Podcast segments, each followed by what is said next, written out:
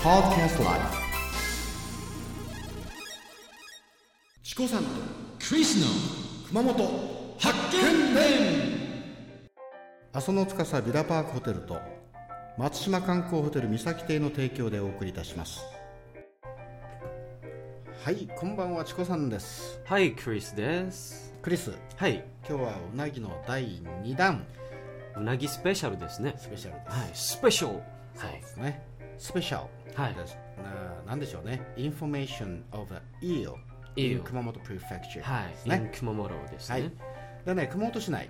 はこい、の間は、はい、えー泉というところの東浜屋、東浜屋。はいはい、今日は引き続きはい、そこからね、えー熊本のですね市内から3号線をはいちょっと南下します、い、わゆる南の方に降りていきますね、はい。でそこに川尻という町があります、あ、川尻聞いたことあります。はい。えーここはね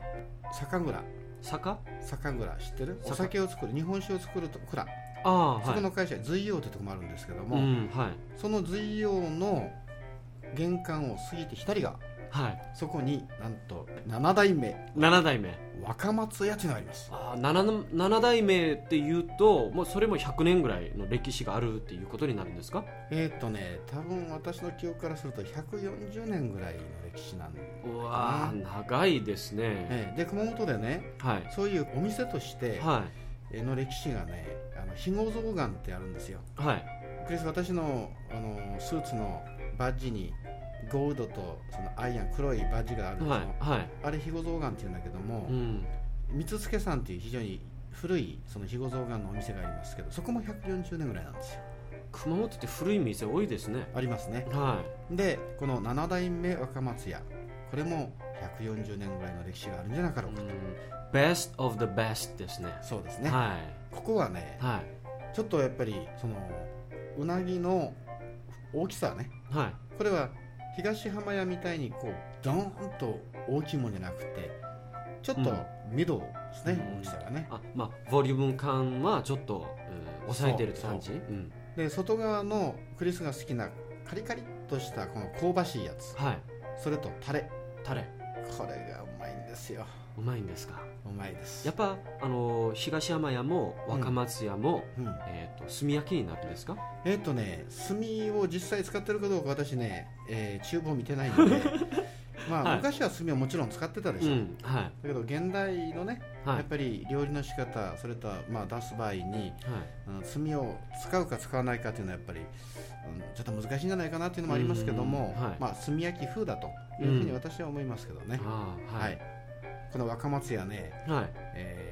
帰り際にお土産がちょんと置いてあるのうんいわゆるテイクアウトができるお土産があってね、はいハエって知ってますはい魚川魚のこれ小さいやつであはいこれはねハヤとかはいハエとかハエはあのフライのハエじじゃゃねなじゃくねて、うんじゃないですね、うんはいそのハエっていうのやつの甘露煮、甘露煮うん、水飴飴炊きあはいお醤油とああそれがねワンパックで300円ぐらいじゃなかったかな、安いですうんね、でこれね体にいいんですようんだからそこで、えー若松屋さんでそのおなぎを食べてはいで家にお土産に持って帰れば奥さんから怒られないとああそれじゃあもうお菓子ですねおつまみとかおつまみ酒のそうビールのつまみ最高なんです日本酒にも合うしねはであのこういううなぎ屋さんっていうのはテイクアウトでねいはいそういうかば焼きとかそういったもの持っていけますよねうんここが味噌いいですうねんうん、で今ねテイクアウトするそのなんていうかお弁当箱みたいなのはいでそれ持って行って下の方の紐をピッと引けばはい自動的に温まって温かいうなぎご飯が食べれるという仕組みのやつがあるんですよああそれあのアメリカですねそうそう軍隊とかで、うん軍人のあの食料品がそういうになってるんですよそうなんですよ、んそそのね同じやり方なんですそうあそれでやっぱり冷めたやつ冷たいやつは美味しくないじゃないあはいでそれを持って帰ってね、はいでピチッとやってはいそしたらこうもわもわもわもわ湯気が立ってねあ、はいこれぬくもったじゃないこれはい電子レンジでするとね、はいやっぱりその水の分子あたりがこうまあ動いて、変わりますよねま味ずまがずくなるんですよう、はいでそれがねふっくらと美味しいうなぎがそのまま食えるああいいですねいいでしょ、うんでいこれい時ね代ですねまあ近いうち、はいまたこの東山屋さんも非常にやっぱりその美食家が集うとこなんですけども、はいこの7代目はかまつ屋その味を体験してみたいです、それとねはいこの川尻の町並みが非常に風情があります、風情風情風情うんはいだからね、あのーそこで有名なのはね包丁知ってるあ包丁してまジすャパニーズナイフね、はいあれがね実際もう本当にちょっと指に触れるぐらいでもスパッと切れるような、うんすごくいい刃物がねおー川尻町の有名なそのなんか紙一本取ってこう落とせばこう切れるようああのねなはい一回実験して買いに行ったのよあはいで僕料理するからはで何本かもう十何年前かないはでその包丁買ってきましたいはいでなきり包丁って言って、まあ、野菜を切るよねはいはいで以前使ってたやつはやっぱ若干押し気味で知らないうちに力でこう切ってた、うでんそれをね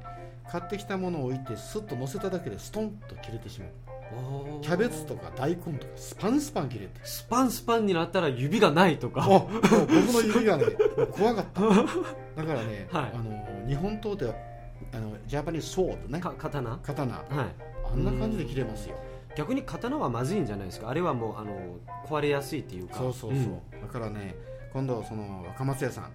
行った時ね、はいご飯食べた後にまた戻る時に右側とかにねはいあの刃物屋さんがあるんですよああ見てみたいですこれ絶対見てねはい自分のところとかまああなたのこの友達あたりのはい料理好きな人にプレゼントしたらいいプレゼントになります、料理が好きな人じゃないとダメですねそう危ないですねそうそうその歯を突き立ててね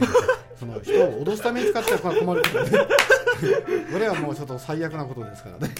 話が非常に下ネタかバイオレンス的な話によええく走りますけれども、バイオレンス 今日はバイオレンスいっちゃおうかなと思ってねはいでこの川尻にあるはい若松屋、はいぜひおすすめのところです若松屋ではいす、それではまた See you later チコさんでしたクリスでしたバイバイ